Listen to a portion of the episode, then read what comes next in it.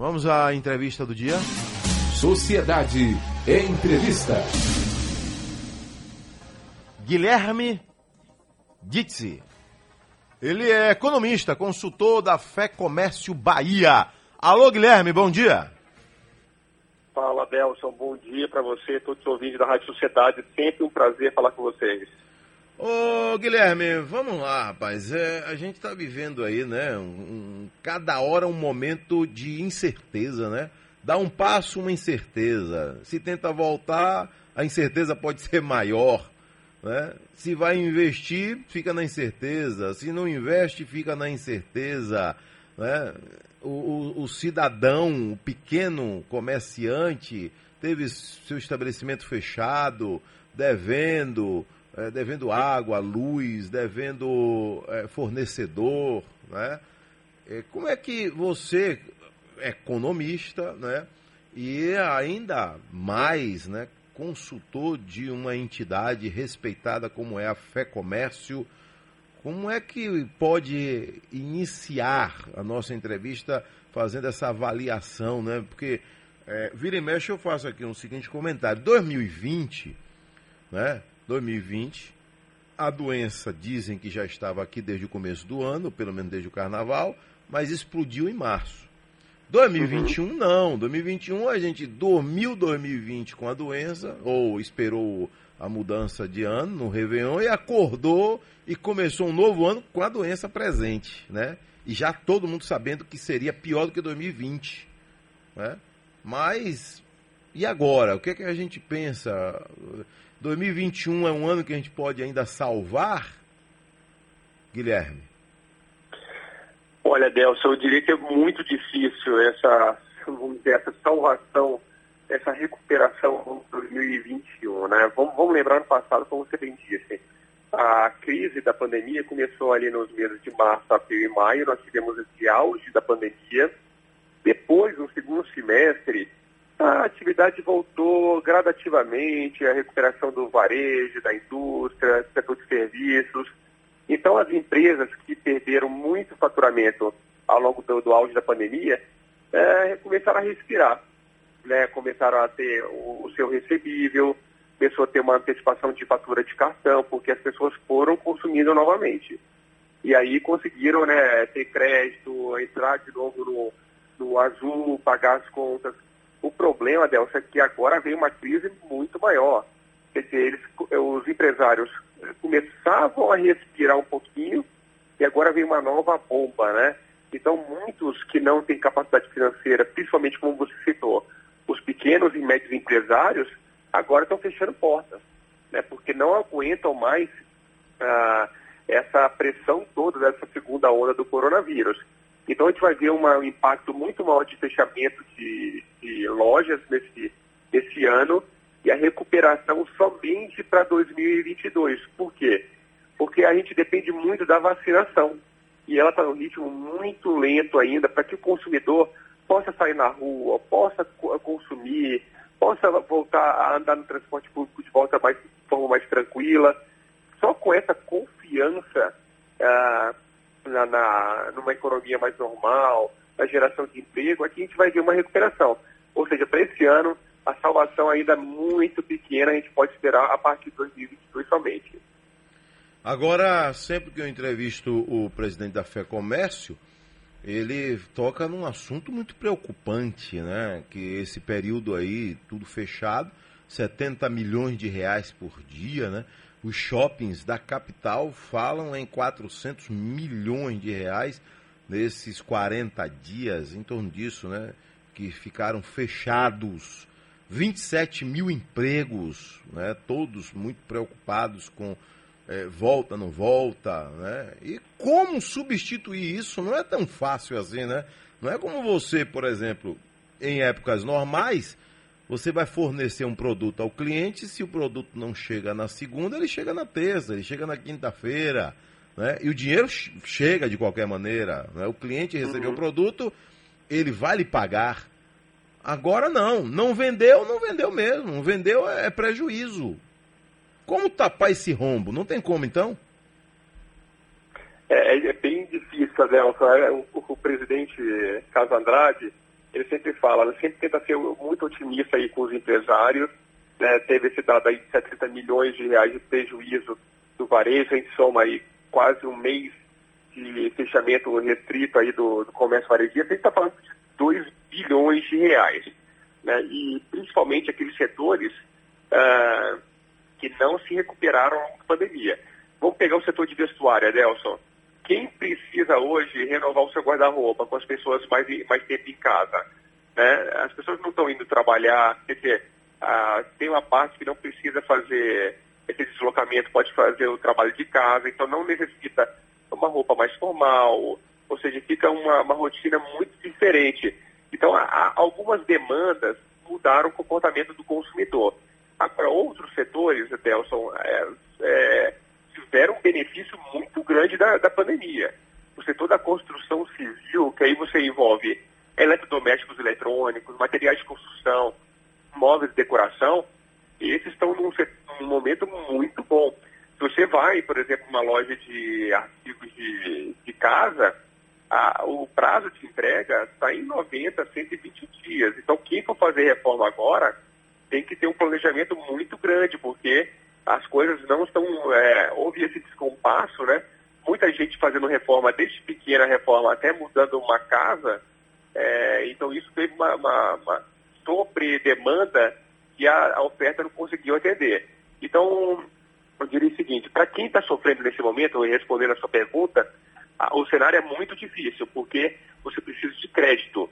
Né? E crédito no sistema financeiro, ele você, você sabe que ah, os bancos fecham a torneira quando tem o risco do não pagamento. Ah, o ideal seria uma nova leva daquele programa que teve no passado do governo federal, o Pronamp, que ajudou a pequena e média empresa com taxas de juros bastante convidativas, com prazo de pagamento e carência bastante alongados, tanto que os recursos acabaram imediatamente, em questão de dias. Então, cabe aí o governo também ajudar as empresas na questão do crédito, e é o que a FEComércio sempre tem pedido agora nos últimos, nas últimas semanas, é um parcelamento e uma prorrogação do pagamento de impostos. Isso vai dar um, um fôlego de caixa para que pelo menos esse, essa empresa que não está faturando no dia a dia consiga, ao invés de pagar o, as obrigações nesse momento, pague o seu funcionário na manutenção do emprego, pague o seu fornecedor, porque o pior do que você ter esse, esse prejuízo é você ter uma desestruturação do, da economia, ou seja, aquele fornecedor que sempre te atende, ele vai falir, aquele, aquele, aquele empregado que você sempre acreditou que tem uma, tem uma formação boa, ele vai desistir do seu negócio, e quando você for voltar à atividade normal, você não vai ter esse fornecedor, não vai ter o, o empregado. Então, essa desestruturação, para mim, é o mais perigoso nesse momento de segunda pandemia. Eu lhe pergunto, para aquele cidadão que iniciou uma atividade empresarial né, do seu comércio e veio a pandemia, é uma frustração no momento que o cara está ali tentando dizer assim, olha, agora eu vou, como a gente diz no popular, né? Agora eu vou trabalhar para mim mesmo esse tem que ter um, um assim, eu, eu vou classificar como é, muita fé em Deus, tem que ter muita habilidade, tem que ter muita criatividade, Guilherme? É, é a, fé em Deus sempre, sempre ajuda, né? Mas é, o que a gente vê muito, Adelson, é que houve aí um crescimento gigantesco no número de MEIs, microempreendedor individual, e trabalhadores por conta própria. Né? Todo mundo não conseguiu é, uma oportunidade no mercado formal e aí buscando novas, novas oportunidades, pelo menos, de fazer renda. O grande problema é que a pessoa sempre acha que ela sabe vender, que ela sabe tem um, acha que tem um produto dela, ela vai conseguir vender se ela somente colocar aí na, na prateleira ou colocar na internet. O problema é que você precisa de planejamento, você precisa entender qual é a sua demanda, qual é o preço ideal, qual é o preço que você vai praticar aí com cartão de crédito, com dinheiro. Você precisa ter noção do seu estoque uh, com fornecedores, ter mais fornecedores. Então, esse planejamento que você precisa, pelo menos aí, um ano antes de abrir o seu negócio, as pessoas fizeram em questões de semana. Então, há um risco muito grande de quebra dessas empresas principalmente as pequenas e microempresas, porque falta planejamento. Né? E planejamento é, financeiro de uma empresa é extremamente importante. Então eu diria o seguinte, é, muita gente está arriscando, mas quem tem um bom produto, quem tem um bom serviço, acaba sobrevivendo. Agora, quem tem um produto uh, ruim e não consegue vender, esse aí vai ficar no meio do caminho. Obviamente, pode ali justificar por conta da pandemia, mas a gente sabe que muitos empresários se perdem ao longo do caminho, mesmo em condições normais, não por conta da pandemia, por falta de planejamento. Há uma mortalidade das empresas em torno de 70% nos primeiros cinco anos. Então, não é uma coisa normal é, você sobreviver. O normal é você é, ter uma mortalidade da empresa é, por conta de uma falta de planejamento que acontece no Brasil todo. Sociedade, estamos entrevistando o economista e consultor da Fé Comércio Bahia, é, Guilherme Ditzi. Ô Guilherme, eu vi agora há pouco, li aqui uma notícia, né? Que a gente hoje vive caçando notícia boa, né? Que não tá fácil, uhum. né, Guilherme? Não tá fácil de a gente encontrar notícia boa. E vi, venda de veículos novos cresce aí quase 16% em março, não é? Isso significa o que para o cidadão, o leigo? Ele pode pensar que, olha, cresceu, então vai ter mais emprego, a situação ficou melhor, vai melhorar para todo mundo, é um segmento que é, melhorou, um segmento que deu uma respirada? Como é que a gente pode analisar essa notícia? É, Adelson, nesse momento é bem difícil o, o telespectador ouvinte aí da rádio é, entender esse crescimento de vendas de veículos. Vai lembrar que a indústria é, deu uma recuperada no ano passado, mas a gente está falando de uma base muito fraca de comparação. Então, é, a gente vai começar a ver algumas variações até mesmo maiores, assim, como você falou, né, 16%, 20%, só que o nível de produção ainda está muito abaixo do que a gente tinha no, nos níveis pré-crise. É, é, um dado positivo, mas não deve a, animar muito a, ao consumidor. Eu, um outro dado, eu acho que eu acho que é mais impactante aí na vida do, do, do baiano, é que o varejo do Estado, ele abriu mais de 5 mil vagas formais no primeiro bimestre, ou seja, em janeiro e fevereiro. Quase todos os setores, setores de mercados, farmácias, materiais de construção, eletroeletrônicos, móveis de decoração, todos esses tiveram uma geração positiva de emprego. Então isso é muito bom, é um dado importante que a gente pode né, falar hoje aqui, dar certo otimismo, de que o impacto da, dessa segunda onda não foi tão ruim quanto a gente esperava em relação ao emprego. Então, é, isso faz com que as pessoas ainda mantenham um nível de renda.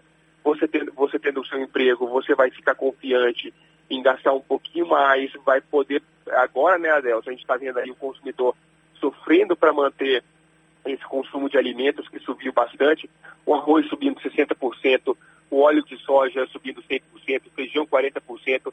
Então, é, num momento difícil desse, com se houvesse um desemprego maior, seria uma situação muito mais difícil. Mas a gente está vendo que está tendo uma geração de emprego formal, e isso faz com que esse consumidor tenha um, pelo menos um nível de renda para poder consumir esses produtos básicos como alimentos e, e medicamentos. Eu lhe pergunto, o cidadão que está hoje, né, desempregado, por exemplo, ele está ali entre a cruz e a espada entra no investimento, abre um comércio, não abre o comércio. Né? Se ele já tem um comércio, já tem uma outra atividade, ele investe naquela mesma atividade ou ele aventura uma outra atividade? Que conselho você daria?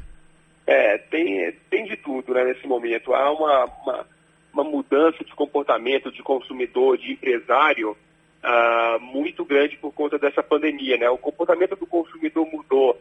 Ele está, por exemplo, muito mais ligado às compras online. Né? Então, os empresários acabam se adaptando a essa venda online no comércio eletrônico e também mudando, aumentando mais os seus produtos, o seu, que a gente chama de mix de produtos, para poder tentar faturar um pouco mais. Então, essa mudança de consumidor que está. Antes ele ficava, né, Adelso, quem comprava online, por exemplo, ficava com muito medo do, da clonagem do seu cartão, do produto não chegar com qualidade, do produto demorar mais de uma semana. Agora a gente viu que os produtos estão chegando muito rápidos, ah, não está havendo problemas no pagamento do cartão, porque o sistema está bastante seguro. Isso faz com que os empresários tentem se aventurar ah, não somente no varejo físico, mas no varejo eletrônico. É uma nova atividade, tá, tem crescido bastante e vai ser não, não mais uma tendência, já está virando uma realidade aí, até mesmo uma dica para os empresários que não estão uh, no varejo online, na internet, seja para venda, seja para exposição dos seus produtos nas redes sociais, é uma oportunidade muito grande, porque você não fica restrito somente àquele consumidor que fica ali na, na, na porta da sua loja, que passa ali durante o almoço, durante o fim do expediente. Ele consegue atingir, por exemplo, um consumidor no Amazonas, um consumidor no Rio Grande do Sul, no Rio Grande do Norte, e isso faz com que aumente a, a, o potencial de consumidores e com isso aumente também o potencial de aumento de receita desse empresário que está sofrendo nesse momento. Ô Guilherme, você é economista, né? Aí vamos lá. Por que que quando você está falando, a gente consegue entender mais do que quando é um ministro da economia que está falando?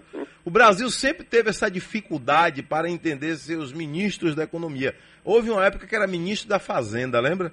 Era ministro da Fazenda. Depois mudaram, virou ministro da Economia.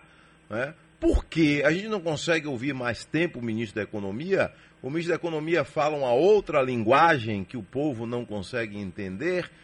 Ou na hora que está na frente das câmeras ele não consegue passar é, de forma mais é, é, popular, como você está falando aí? O que, é que acontece? Adelson, eu acho que é, é, um mix de algumas coisas, né? Eu tento passar sempre aqui para os ouvintes e ao longo do, das últimas décadas, tentar passar um, um, a realidade do, do, brasileiro, né? Porque eu vivo essa realidade. Eu sei, eu vou ao supermercado, eu faço compra, eu vejo desconto. Eu sou um, pão duro, vamos dizer assim. Então, eu, eu busco, como qualquer outro consumidor, quando eu vejo óleo de soja caro, eu tento buscar uma alternativa. Quando eu vejo feijão é, mais caro, eu tento buscar uma alternativa. Então, eu consigo passar a, a realidade para o consumidor. Né? Quando a gente vê muitos técnicos, muitos, é, vamos dizer, intelectuais, acabam não vivendo o que o consumidor na ponta vive. Então, ele não consegue passar autenticidade, transparência e fica um discurso muito técnico.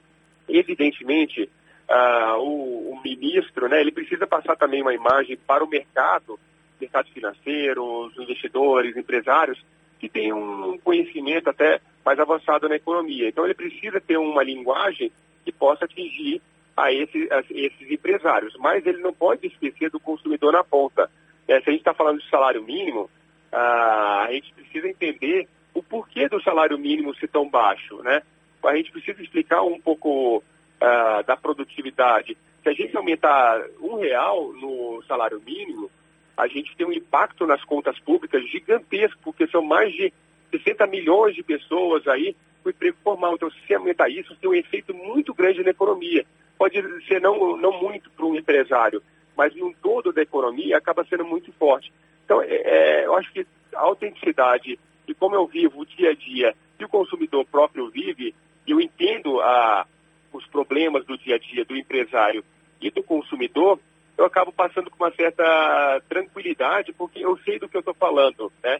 Eu vivo exatamente os problemas que o ouvinte uh, vive, esse medo de perder o emprego, esse medo de ir ao supermercado e as coisas estarem muito mais caras, esse de ir, ir a uma loja de materiais de construção e estar 40% mais caro, o tijolo, o cimento, você ir numa loja de materiais de construção, você ter 120 dias. Eu também sofro isso e passo com uma certa tranquilidade para o consumidor esses problemas e ele entende dessa mesma forma. É, aí tem um questionamento aqui, o senhor Roque está ouvindo a gente agora. Obrigado, senhor Roque. É, cadê ele aqui? Roque da Melancia está ouvindo a gente agora lá em Maracás. E ele gostaria também de saber por que, se o ministro da Economia fala algo que contraria o mercado, ah, o dólar aumentou. O dólar aumentou, por quê? Porque o ministro deu uma declaração. Ah, o mercado financeiro ficou agitado porque o ministro deu uma declaração. Então cai justamente em tudo que você está falando aí. É, o, o, ministro tem que pensar até o que ele vai falar mesmo, porque uma frase dele mal colocada derruba o, o mercado financeiro, aumenta o dólar, é por aí? É, a linha de longo prazo, sim. O que a gente deve entender é que nesse curto prazo, ah, o ministro falou uma coisa, o mercado caiu. Mas o mercado no dia seguinte ele acaba reagindo, né? É só uma, só uma euforia ou um desespero no, no curto prazo. No longo prazo, o, o, câmbio, essas variáveis, commodities, que são é, os preços de vários produtos cotados em dólar, como soja, milho, algodão, ah, isso depende de uma, uma, uma circunstância mundial. É a demanda dos Estados Unidos, é a demanda da China. O que o ministro tem que fazer é dar previsibilidade à economia. Se a gente fala de mercado financeiro, parece que é um, são agentes que querem sempre o lucro, querem sempre uh, passar por cima do, dos consumidores, da, da, da, população. A gente tem que entender que o mercado, ele, ele, é, ele tem o um mercado financeiro de ações, mas ele também tem os investidores, os empresários. Porque se você for, por exemplo, você que está no polo industrial de Camaçari, eu quero montar uma empresa da indústria, eu preciso ter uma previsibilidade pelo menos de cinco anos, né? Saber se eu vou ter um aumento de custos muito grande, se eu vou ter uma taxa de juros na economia que vai valer o meu crédito, porque eu posso pegar um crédito hoje, daqui a dois anos, ter um juros muito elevado, eu não conseguir pagar eu vou ter uma inflação daqui a dois anos de 10%, eu não vou conseguir arcar com esse aumento de preço. Então, a previsibilidade é essencial para os investidores, que é aí que vão gerar emprego e renda. Então, o ministro da, da Economia ele precisa ser muito claro aí para o mercado para trazer essa transparência. Mas o, o consumidor é, não tem que ficar ligado nesses aumentos pontuais. Ah, o dólar subiu 5% hoje, mas no dia seguinte ele vai lá e recua a questão, a conjuntura mundial importa muito mais do que o ministro da Economia. Mas eu acho que falha, sim, eu acho que falha sim a comunicação, não só do ministro, mas do presidente, na, na questão do, do, do, consumidor na ponta, de entender que, de explicar um pouco mais qual o impacto, por exemplo, do aumento de juros de 2% para 2,75%. Qual o impacto dessa inflação para o consumidor? O que, que eu estou fazendo para melhorar o dia a dia do consumidor? falta essa comunicação um pouco mais direta, mais autêntica aí do, dos, dos, é, dos executivos, vamos dizer assim, aí do governo federal, para que o consumidor se sinta tranquilo em relação às suas atitudes de consumo, de poder se programar da mesma forma que os empresários fazem. O economista tem a dona de casa como uma grande aliada? Ah, mas com certeza, com certeza. Que a dona a de casa, de... ela ela tá sabendo de tudo, né? Ela sabe tintim por tintim, meu irmão. E, Olha, inclusive eu, a dificuldade, Adelson, né? Adelson, eu vou te falar, não é mais dona de casa, viu? É dona e dono de casa. É verdade. Hoje em dia não, é. não, não, tem mais isso. A gente está vendo muitas famílias ah, com todo mundo ajudando no dia a dia. Mas eu, eu tenho, particularmente, eu tenho um senso de observação. Então, quando eu vou ao supermercado, eu, eu, eu vejo o que as pessoas estão comprando, eu vejo os carrinhos dos outros, eu vejo como é que está sendo ah, o tipo de consumo. Então, a, a, o economista tem um pouco de, dessa visão de observação. E a gente vê que é muito triste, assim, é, você vê a pessoa comprando ovo porque ela não consegue comprar carne. Isso mostra uma deterioração perfil de consumo, ou seja, as pessoas estão perdendo o seu dinheiro e estão tendo que escolher alternativas, ah, não que não seja saudável, mas que não, não seria o ideal seria ideal as pessoas consumindo carne, seja bovina, seja de frango, seja de peixe. O problema é que houve um aumento muito grande de, de todas essas carnes. Antes, né, Adelson, você tinha um aumento, por exemplo, da carne bovina. Então eu trocava lá para carne de frango. Uh, ou trocava por um pescado. Agora houve um aumento muito grande de todas as carnes. Então está sendo muito difícil e a dona e o dono de casa aí estão fazendo malabarismo para poder encher o carrinho. A gente tá, sabe, né? que com 100 reais hoje, você vai ao mercado, você não compra nem, nem um, um, carrinho, um carrinho não fica nem um pouco cheio, né? É, a gente sabe da dificuldade não, Você é não consegue reais, encher a cestinha. Carrinho está muito otimista. Não, Acho que você não você consegue no... encher aquela cesta.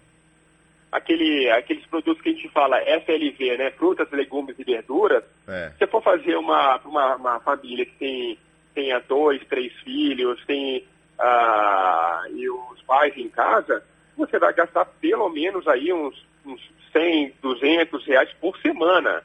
Né? E a gente sabe que tá, tá difícil. Os, as frutas também subiram de preço, ou seja, não tá fácil para ninguém. E eu é, e me compadeço com todo mundo, porque eu vivo esse dia a dia e sei das dificuldades que estão tendo dessa, dessa mudança aí. E é sempre importante falar, Delson, vamos, vamos buscar, vamos bater, apesar dessa, desse isolamento, vamos buscar alternativas. Por exemplo, a feira livre. Eu vou na Xepa, eu vou 1,40 buscando os produtos mais baratos. Eu vou no supermercado, às vezes tem uma, um desconto na sexta para o pescado, tem um desconto no, no sábado para nas feiras também, né, produtos de frutas, legumes e verduras. Na internet eu compro alguns produtos de limpeza que são mais baratos e inclusive que são pesados, não preciso ficar carregando na rua esse produto. Então, cabe aqui, de repente, uma dica para buscar mais do que você já busca. Ou seja, se você vai a um supermercado, tente ir a dois, três, sempre com segurança no seu carro, passando álcool gel, tudo distanciamento. Então é uma dica aí para bater um pouco mais de perna para poder amenizar esse impacto dos preços no bolso do consumidor. Valeu, Guilherme Ditze, um abraço, economista, consultor da Fé Comércio Bahia. Tudo de bom, viu? Um abraço, sempre à disposição de vocês. Pronto, obrigado, hein?